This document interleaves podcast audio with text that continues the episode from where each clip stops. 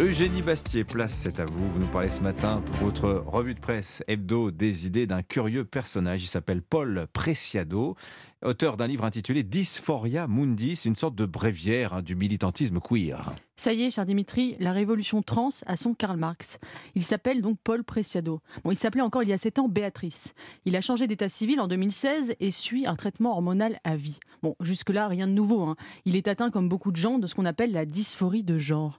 Sauf que pour lui, justement, ce n'est pas un trouble, encore moins un cas isolé, mais c'est le futur même de notre civilisation le trans est l'avenir de l'homme. Dysphoria mundi, le monde est dysphorique.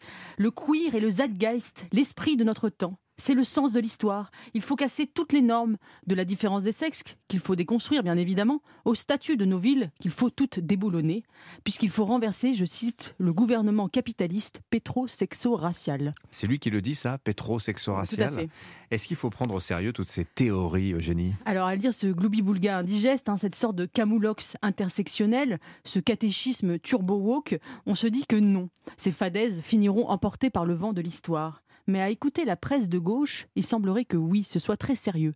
Sur France Inter, on appelle Preciado l'historien du futur, tandis que les Inrocks se pâment devant la révolution du désir qu'engendre Preciado. Le Nouvel Obs voit carrément dans ses pages, je cite, des injections de jouissance intellectuelle.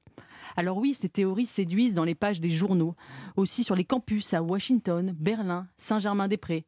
Mais je ne suis pas sûre qu'elles aient le même succès ailleurs dans le monde, à Pékin, Bamako, Moscou, ou même au-delà du périphérique.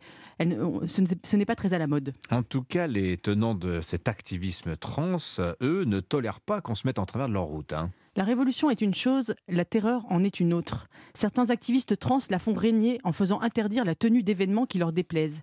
Dernier exemple en date. Ce week-end, la pédopsychiatre Caroline Eliachev, fille de Françoise Giroud, quelqu'un d'assez irréprochable, et la psychanalyste Céline Masson devait tenir un colloque sur les enfants transgenres à Paris.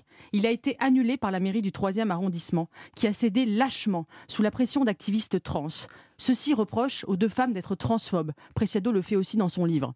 Pourtant, ces femmes ne se sont jamais opposées à la transition des adultes. Elles disent seulement que celle des mineurs doit être limitée et encadrée par la loi. Hier, Eliachev a tenu une conférence à Lille sous protection policière. C'est un pur scandale qui doit nous inquiéter collectivement. Cette affaire de cancel culture fait écho à d'autres. Hmm. Il y a, souvenez-vous, en 2019, l'annulation de la conférence de la philosophe Sylviane Agazinski à Bordeaux, là aussi sous la pression d'activistes qui voulaient la PMA pour les trans.